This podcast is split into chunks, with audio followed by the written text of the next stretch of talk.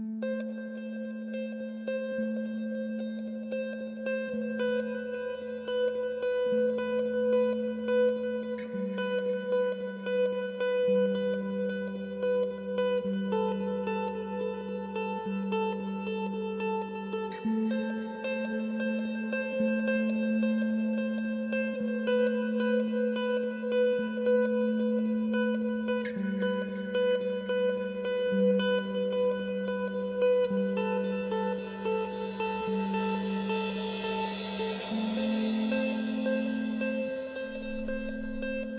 大家好，我是少南，这是第二遍，第一遍录完了，被我被我不小心点掉了。我之前听梦魇好像也有一期是这样的，对，所以我觉得可能第二遍会有不一样的东西出来。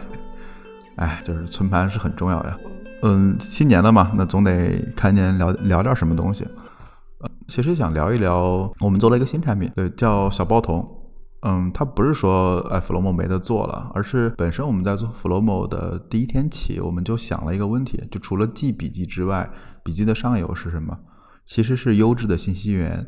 那如何能提供更好的信息源呢？因为我做产品陈思路这么多年，我特别讨厌广告，因为我觉得那就是把你自己也不太信的东西呼到信任你的人脸上，所以我对这事儿一直挺深恶痛绝的。但是又没办法，因为大家靠写字儿也挣不到钱。所以，我们当时就一直在想，说能不能通过一些设计或者一些分享，呃，一些机制，能让这些有价值的内容得到一些收益。所以，本来它应该是在 Flomo 里，但是在这个环境里面，你懂的，就是可能耦合在一起，包括一些审核问题、一些审查问题，都挺麻烦的。所以我们拆出来了。对，你可以简单的理解为它是一个付费的邮件组，或者说理解为叫付费朋友圈或者付费微博，只是它更简单。然后特别有意思的就是，嗯，因为我一直有一个体感，就是因为我做收费的邮件组，所以我每周要花很多精力去去做内容。那有了小包童之后呢，也依旧 让我自己写了很多的文字。所以今天我跟大家分享的，我不会去讲这个小包童产品怎么样，我会跟大家分享我在小包童里记的一些东西，因为它都是一些非常具体的体感。我给我的这小包童的专栏起名叫“松节油”。为什么叫松节油呢？其实就是毕加索的一句话。毕加索说，艺术评论家在一起谈论的是形式、结构和意义，而艺术家们在一起讨论是哪里可以买到便宜的松节油。这这这我画，我以前画画的时候，确实我们也是经常这样讨论的。哎，你这笔哪儿买的？你那，你你那个东西怎么画出来的？你教教我呗。你是怎么样去铺这个底色什么的？就大家讨论的是非常具体的事情。所以其实做产品很多时候也是如此吧，就所以我就想在这个专栏上面去记录我日常的一些思考，具体的这些东西。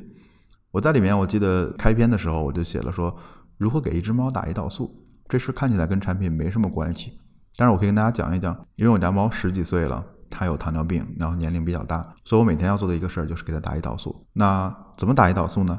你肯定要先给手消毒，然后呢拿开注射器去那个胰岛素的笔里面去抽胰岛素。这里面你要经常去换算，如果他吃胖了或者变瘦了，需要去调整那个数量。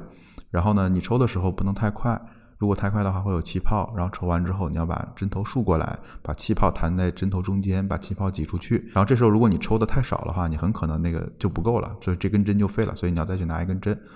然后，如果你抽完了胰岛素之后，你要把猫脖子后面的肉给揪起来，然后拿嘴去吹那个毛，吹完之后要拿酒精棉球去把那个露出肉的地方，然后呢给消毒，消完毒之后呢，把针头尽量垂直的向下扎。如果猫叫了或者流血了，就说明你扎的太深或者不对，你去找下一个位置，因为真正的扎进去是无感的。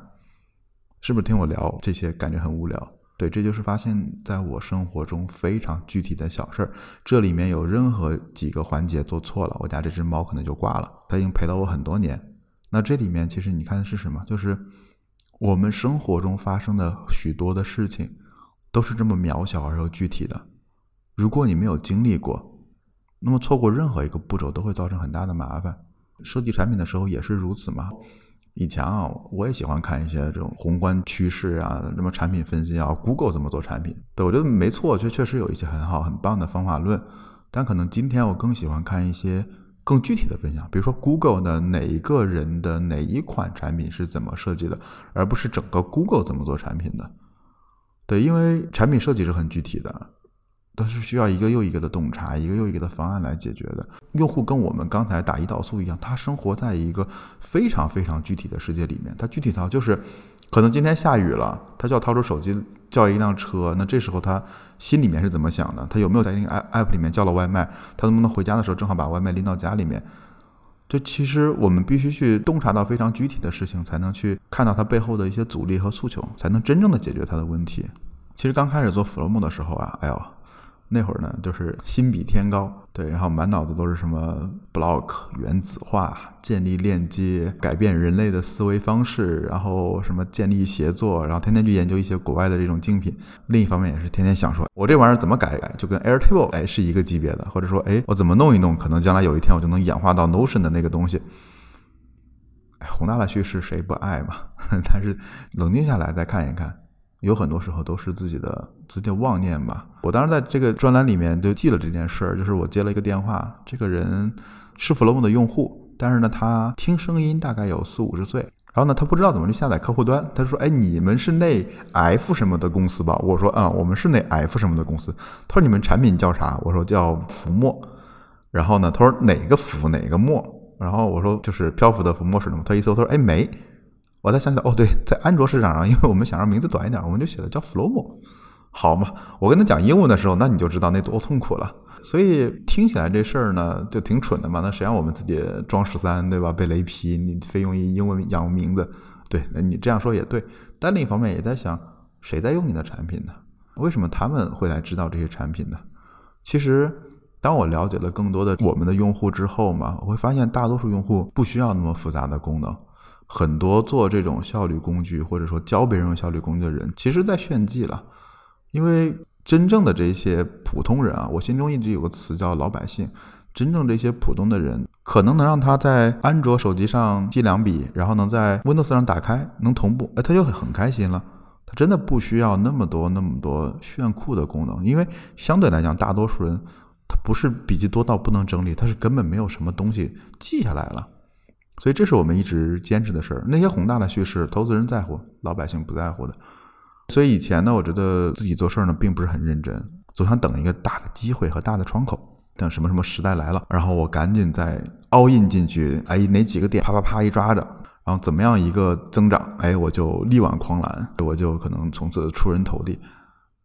哎，那那机会呢？其实你你真正去看一看，包括你去看那个 Instagram 他们的传记，你就回头看。确实可以，你带着所有你的知识和对于行业的洞察跳到那个时间点，maybe 可能，但实际上其实那是你看以前嘛，你再看以后哪能抓到这么精确的事儿呢？只能不停的泡在这个环境中，泡在信息中，才能去抓到这一点点的机会。所以其实我这次创业里面很大的感觉就是，因为我亲历其中，许多决策都是关键决策都是我跟 Letter 一起商量来的，更多的其实没有什么花哨的东西，都是顺势而为，对。然后，因为我们都是顺势而为，都是做的非常具体，所以我会发现说，很多有效的事情都是朴实无华且枯燥。比如说，安卓用户比 iOS 用户多，那我们先开发安卓版。安卓应用市场多，所以安卓的运营的可能性就多。这些应用市场里面都有很多的资源位，你需要挨个去申请，申请过程非常复杂，因为每一个产品都不一样，每一家要求都不一样，你还要不停的去选东西。这些事儿其实你都可以做，但是呢，很多人就觉得说，哎呀，太麻烦、太小或者怎么样都没做。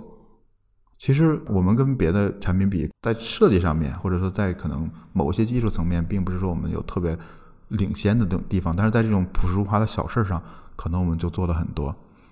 这不是说我们不去看战略啊，但千万不要被忽悠了，因为多数时候我们一年时间没有几个大的战略问题。作为一个普通人，我觉得。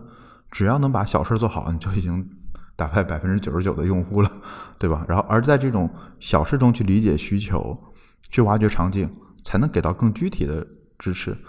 我一直很喜欢三位莱文的铃木敏文，就是因为你看那本书里面通篇他都讲了非常多的小需求，比如说他观察到，哎，用户在周末，因为在日本嘛，得穿着学生隔离才能去银行取钱，否则会被人瞧不起。但是呢，他们关门很早。那用户就很郁闷，就我现在需要点现金怎么办？对，这是很小很小的一个事儿，但是因此衍生出来了一整个 Seven Eleven 的一个结算银行，就它是一个金融体系就被衍生出来了。这是就是从一个具体的小事儿里面去挖掘到的。以前啊，觉得说这玩意儿叫接地气，对，后来才知道哦，学名叫知识的诅咒。简单来说啊，就是你难以想象你所知道的事情，在不知道这件事儿的人看起来是什么个样子。比如说以前我接触医生，就会发现很好玩，就是用户搜的都是脸疼啊、宝宝拉稀啊，这这种问题。医生不，医生要在自己的擅长里面去写什么三叉神经痛啊，什么非小细胞肺癌啊，就写这些东西。固然没错了，你评职称的时候，当然这玩意儿很用，但是用户里面搜出来之后一看，我看不懂，所以就很就很就很难啊。后来我们就会发现说，那些说人话的医生转化率就是高很多。虽然可能专业度上大家不会说差很多，但是明显他只要一说人话，他的转化率就会高很多。所以其实知识的诅咒在产品里面也经常会出现，因为我们都很难去想象我们没有这个知识的时候是什么样子。比如说有一天我爸特别好玩，他说：“哎，你的那个 Flomo 下载有八千多。”我说：“怎么可能有八千多这么少？”他说：“当时我在你妹手机上看的就是八千多。”我说：“不可能啊！”我说：“我妹啥手机？”他说：“苹果。”我说：“苹果哪有下载量的？”然后他指着那个就八千多个评分说：“ 但你不是八千多下载吗？”他说：“你看华为上面就有，那苹果上面这儿有个数还那么大，应该就是下载吧？”这我都很难理解这件事情了，但是它确实实实在在的发生了。所以你看，在 Flomo 里面，我们经常也会出现这种这种问题，比如说，经常会有用户在群里面问：“你们有文件夹吗？”啊，他说：“哎，文件夹这么落后的东西，为什么你不用标签呢？”然后他下一个问题就是：“什么是标签？”哦，什么是标签？我真的很难回答了，因为我最早用标签这玩意儿是当年一个叫 Delicious 叫美味书签的东西，那外边外边二点零刚出来，Delicious、Flickr、豆瓣都是这些产品里面教会我用标签了。我想了半天，我都不知道怎么跟他解释标签是啥。总不能是买衣服脖子后面那个那个标签吧？对？X 还是 S 的？所以他就会下一个问题就是：OK，我知道什么标签，那我能打两个标签吗？我标签该打在头头部还是该打打在尾部呢？啊，就很崩溃。你会发现说，你脑子里想的是我要做一做一知识之间的链接，对吧？我要做一 Airtable，然后用户想的是，哥们儿标签是啥？我该怎么用？你会觉得说。那些大东西固然有有价值了，但是如果我们没有把这种小的事情解决好，其实用户都是很困惑的。但这里有个前提，我始终心里有一个我们的用户画像都是老百姓，不是那种特别做科研的呀，或者做那种 research 之类的这些人。所以我觉得破除的方法也也没什么特别复杂的东西，就是你泡在环境里，你不断的泡在这种多样性的环境里去观察大家怎么用，避免去用你自己的标准推己及人。对我们老说，就是产品经理的 ego 一定要小，一定要小，就是因为你真的不算什么。就这事儿呢，在设计小包桶里面，可能我的感觉更强烈，因为在设计 Flow 的时候，我好歹还是一个做笔记的人，我大概知道说做笔记是什么样子的。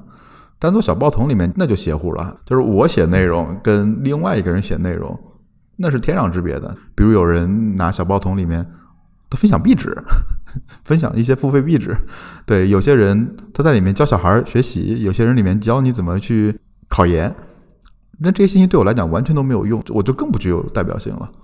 所以你就会发现说，真正的这种知识的诅咒还是很强烈的。就我们必须把 ego 放得很小很小，然后呢，去泡在这种环境里面，来看到一些具体的事情，才能让我们设计出来真正能解决问题的东西。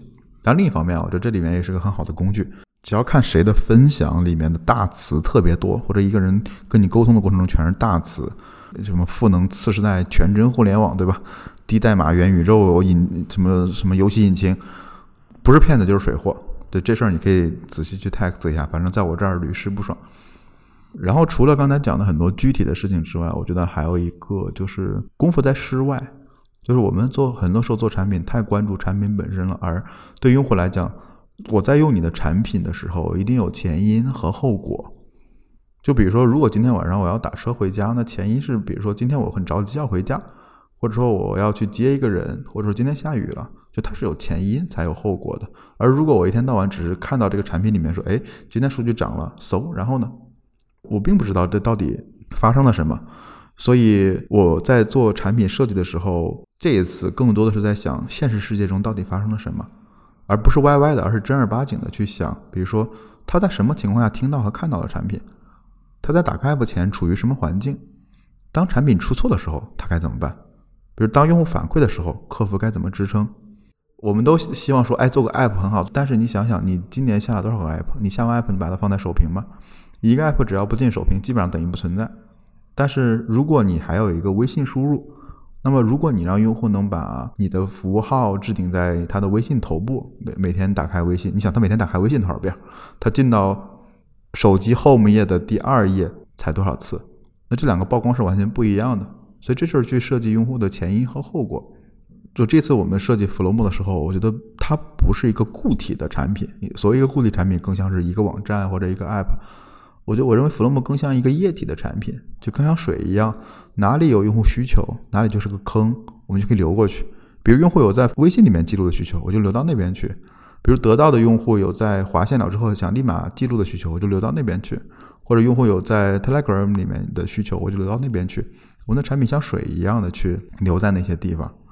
所以这是一个很重要的体感嘛，就是去思思前想后，因为对于用户来讲，就看不到你就等于不存在，所以我们就会一直在想说，那除了产品之外，我怎么再去勾起他的想法呢？对吧？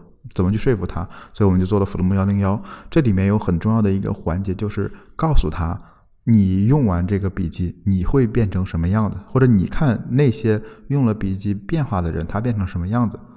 这就会告诉他说，即使有一天你放下这个笔记，你因此会变得更好，所以你应该再来用这个产品。其实这个 Flomo 幺零幺是跟产品没什么关系的一个文档。我们还会做了大量的用户故事来告诉用户，一个研究生怎么用 Flomo，一个老师怎么用 Flomo，一个律师怎么用 Flomo。我们都希望通过这样大量的案例来告诉他你有什么理由来用。但这事儿跟他用产品都还没开始呢。所以我们设计产品的时候，不仅仅是设计整个 App，而是说在前面用户是怎么想的？他以及放下了之后，你能不能在他脑子里再留下一个划痕、一个印象？除此之外，还有一个就是，千万不要自恋，不要让用户爱上自己。你又不是大熊猫，人家干嘛爱上你呢？要有一个明确的认知，就是我们只是大多数人生命中匆匆的过客。对你应该让他爱上的是因为使用了你的产品而变得更好的自己，而不是爱上你。就再再说一遍，就是你应该让用户爱上一个更好的。他因为用了你的产品，所以他变得更好了，而不是让他爱上我们自己，所以这才是真正的你对他产生了价值。其实你看我讲了这么多，这这里面都讲了好多篇了，就是我记在小包里的好多篇内容。对我发现我在这里记了很多的内容，都是关于现场和具体的，包括这里面对我影响大的，比如说铃木炳文啊，比如香标啊，我觉得。嗯，以前我做产品，经常说去调研、去现场，那是总感觉政治正确嘛，对吧？小马哥说了，对吧？你们要看多少用户反馈啊，听多少用户的这种需求，做多少用户调研，对，这都是政治正确的事儿。但自己并没有真正的理解具体和现场有什么样的价值，因为我们理解世界必须通过这种切身体会。你如果没有看过一个用户有多么艰难的使用你的产品，你是不会被打动的。你只会知道说，哦，这个转化率可能跌了百分之零点二。你如果不知道一个用户丢了数据之后那种痛心的这种情况，你是不知道说，OK，嗯，就是升级一下安保有多重要。对，所以当时我就记得，我有我有我有几次创业吧，就几次创业的经历，然后经常被投资人质问。那我觉得特别不服，就觉得哎，我逻辑挺严密的呀，我已经想的很全了。人大家大家忽悠钱不都这样吗？对吧？对，就也有 FA 帮我美化过的呀。为什么就这些人都会投来一些鄙夷的目光？我现在懂了。对，如果你在我擅长的领域里面给了我一份逻辑正确但是没有事实的东西，我可能很快就能识别出来。或者说，如果我问了你几个问题，你根本回答不出来任何具体的事情。比如说，你要做一个互联网医院，对吧？去那边申请牌照，中国有多少个地方可以申请？每个地方申请的条件是什么样？有什么不同的差异？这个牌照到底是归哪个局管？就如果你说不出来这些很具体的事情，我凭什么能相信你呢？凭什么你就是你说啊，我能找到什么什么？那为什么呢？对，因为任何的这种这种逻辑都是要基于非常真实的现实才能推导的，它不是一个空对空的东西。而以前。以前总喜欢这种论证嘛，就是躲在屋子里面论证，觉得特别爽，就获得一种智力上的优越感，却不敢出去问问咋回事儿。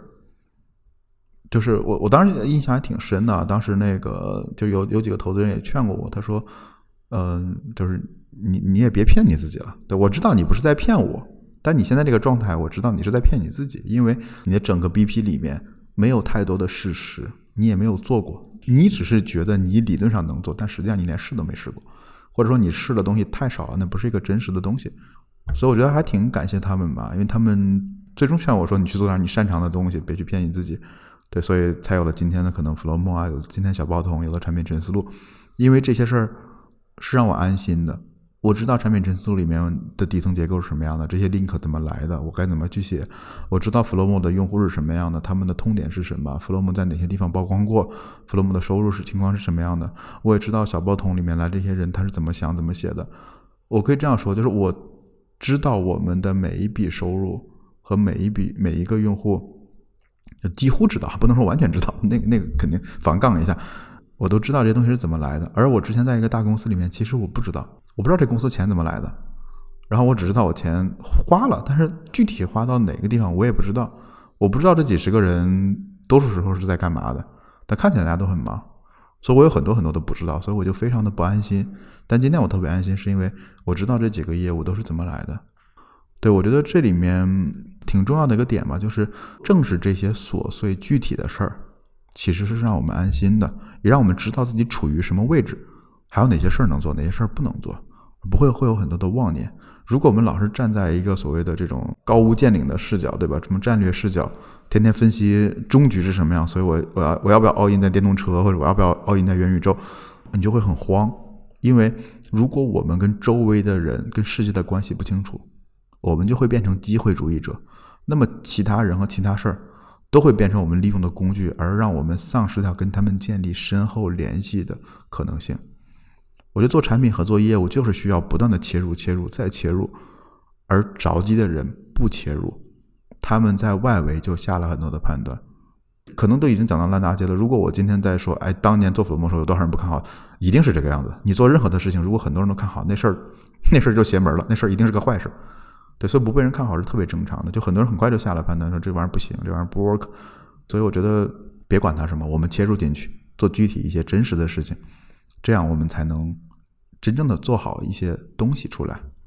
对，所以如果说今年说到底吧，说到现在，我觉得我更欣赏一种状态，叫通盘无妙手。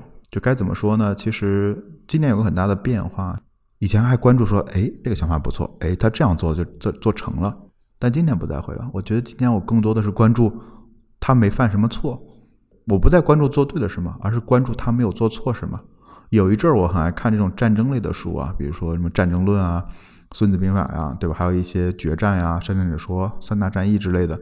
因为这种书，这种战争上的书，其实跟跟上面的观点很类似，就是打仗的时候做对决策当然重要了，对吧？你不可能都做错决策，但是还有一点就是不要出错。尽量少犯错，因为那是过命的事儿。你宁可不出错，做的保守一点，而不要说去浪一下，因为浪一下你可能就挂了。以前很喜欢那些一战成名的人，对吧？年少成名，但现在更欣赏那些不战而屈人之兵，或者说善战者无赫赫之功的人，因为一战成名是天才，是机缘，那不是一个普通人该去想的事情。而我们作为一个很普通的一个地球人嘛。我们就应该小心的把各种风险计算进去，就是芒哥说的，我如果知道自己死在哪里，我就不去哪里。对，我们应该是规避掉这些风险，才能平稳的过完这一生。我们有时候想学成功者的经验啊，还多数时候其实是智力上的偷懒，想去找捷径。对，说哎，只要我学会谁谁谁的几招，我就可以怎么一招先吃遍天。但其实我们自己的积累跟周围的环境是截然不同的，谈何容易呢？所以其实很多人都跟我们说，哎，你 Flomo 应该做协作呀，企业赛道多火，你应该做双链呀，对吧？这是标配。你应该做开源呀，做了开源就可以怎么怎么样了。但你反过来看嘛，真正做协作没火，但是被查处的，或者说产生了巨大审核成本的产品多，还是做成的多？做了双链没火的多，还是做双链火的多？做了开源火的产品多，还是因为开源被各种盗版、各种魔改，最终让创始人放弃的多？因为媒体是爱讲故事的，或者说我们喜欢欣赏一些宏大的故事，因为这些宏大的故事背后有很强烈的戏剧性。比如我们都爱讲说，哎，乔布斯那个被苹果开了，然后呢又从苹果回来了，然后乔布斯去东方学了点禅修，回来就力挽狂澜，就是大手一挥分四个业务线。就我们听这些事儿，因为很爽，它是戏剧性的。但事实是这样的吗？事实不是。对，事实上，那个乔布斯，你去看很多传记里面写的那种，觉得说，嗯，一点都不神仙，都不是老爷子做派。可能这些才是真实的人。而我们喜欢这种宏大的叙事，就是因为它很爽嘛，它能让我们带入其中。之前就很好玩，就是我对芒格的多元思维模型有一个误解嘛。从大学时候就看过那本书吧，那个《穷查理宝典》。当时就觉得说，哎，我要拼命的去学习各种思维模型，为什么呢？是因为当有一个机会来的时候，我应该拿这一堆工具箱的模型去里面套一下，只要有一个可用，这事儿就值得做。对，然后一直过了十几年，真的是过了十几年。前一阵儿呢，就是我看那个 Letter 在他的小报童里面，他的小报童叫 Small Talk，我才发现说，OK，不是的，芒格老人家他是拿思维模型去证伪一个机会。我是去拿来证明，他是去拿来证伪，因为对投资来讲的话，就如果你有 N 多个模型都无法证明这个机会是个烂机会，那简直就是一个千载难逢的机会。这时候你需要几乎说 all in 不夸张的。所以我们掌握一堆思维模型，不是用来证明一些事儿，而是用来证伪一些事儿的。就宁可少做，不要多做。但你在想，刚才说那些事儿都是，哎，是不是功能决定论？当我们有了什么什么功能，我们就怎么怎么样了？当我们把什么什么做出来，我就可以怎么样了？那你再回到我们的生活中，是当我有钱了，我就怎么怎么样。其实这些都是挺可怕的吧？对，或者至少我觉得当时看一看自己活该，对实际上你当时耍小聪明，还沾沾自喜，就觉得说，哎哎，芒格嘛，这这也不过如此嘛，不就多元思维嘛？那他记三十个，我记三十五个，对吧？心理学谁还没看过？结果听错了十来年，真的是很蠢。所以你看，现在我在看很多企业，不太去看一些很热门的东西了。或者不去看一些，嗯，所谓他们的高光时刻，那些固然 OK，也也是需要的。但是我更多的会看他在那些诱惑面前忍住了，没有去多元化。比如任天堂，比如说他不去玩资本游戏，比如说任天堂不通过色情和暴力来赚快钱。我觉得其实这些都是功夫在室外，或者说通盘无妙手的东西。我觉得这些东西是做成的基础，或者至少能保证你不死。而有了那些天才的想法，能能让你真的出类拔萃。所以我觉得，在在之后的岁月里吧，我不指望自己成为一子定乾坤的天才，反正我也不是。但我更希望说自己能做到通盘无妙手，扎实而又朴素的完成一些基本的常识和操作就足够了。对，最后的话，我想就是前一阵又见了树柳，对，然后我跟树柳聊了一下，我觉得还有一个很具体的感觉，就因为刚才讲的全是具体啊、现实啊这种小的 case。但我后来发现，说情绪上这种小 case 也很好玩。跟大家再分享一个叫五十一分的贪婪。那天见树柳嘛，他就说：“哎，怎么看你感觉有点儿，虽然看起来很踏实，但脸上很疲倦。”我想了想，我说：“哎，他这个观察还挺妙的嘛。”因为那那阵我确实有点累。我后来想想，其实这些累啊，还是因为自己的贪欲。这个贪欲是什么？不是那种很大的，我这很大的我已经克服了。什么？这这会儿。某个大厂再给我开个 offer，我是不会心动的，或者说，哎，投资人拿了几百万等着给你，就这些事儿我是不会去去再动心了。但我发现我的贪欲是在很小的地方，比如说，我称之为叫五十一分的贪婪是那种，我今天要不要多聊两个合作方？我说，哎，我要不要再多做一个 case？或者我在群里面多回答两个问题？因为这些事儿很小，就不经意的你就会觉得说，那我顺手做两个吧。不是每天早上一醒，抓着手机先回两个客服问题吧。啊，因为是贪念呢，所以他就有不恰当的预期。就你总想说，哎，他是不是弄完就好了？因为有了不恰当的预期，就会难免失望和疲倦。这里面你会发现，说大的事儿不再耗耗费你的精力了，但就是这种小事儿，一件又一件，一件又一件，慢慢慢慢，你的心力都被耗散了，你的清澈就被蒙蔽了。你就像内存一样嘛，你开了一堆进程，再多内存，它还是会被耗尽的。所以我觉得。觉察一点，少做一点，放一臂的距离，把我们自己从情绪里抽离出来，去识别这种小的贪婪。因为我觉得大的贪婪大家都能识别出来，但这种小的东西其实特别特别耗散我们精力的事儿。这里面包括，比如说，对你有哪个同事又干了个蠢事儿啊，或者说，哎，哪天可能这事儿我想提前赶一赶啊，都是这种小事儿把我们给耗损掉的。对，好了，这就是部分吧，我我也记不清我写多少篇了，对，就可能整个在。我在小报童里面写的东西，我希望它里面具有两类东西吧。一类其实是具体的、真实的；另外一类呢，可能是代表了我一些独特口味的东西。没定的人呢，你你也不用，你也不用去定。你定期可能我就会 summer 一下，好的，对吧？个把月我 summer 一下，做个播客也行。我只是觉得很好玩，因为有了这个被动写作，就是有人拿刀逼着你的这种被动写作，反而让我去。创造了一些属于我自己的东西吧，因为产品陈思路更多的还是以整理、收集、归纳为主，而在我的松节油这个这个小包童的专栏里面，他写了一些属于我自己的东西吧，就跟这个博客一样，也是我在跟你们的对话。那这期就到这里吧。呃，依旧老样子，我觉得可能片头片尾曲我都希望大家都听一听，也都是我很喜欢的音乐。好，我们下期再见。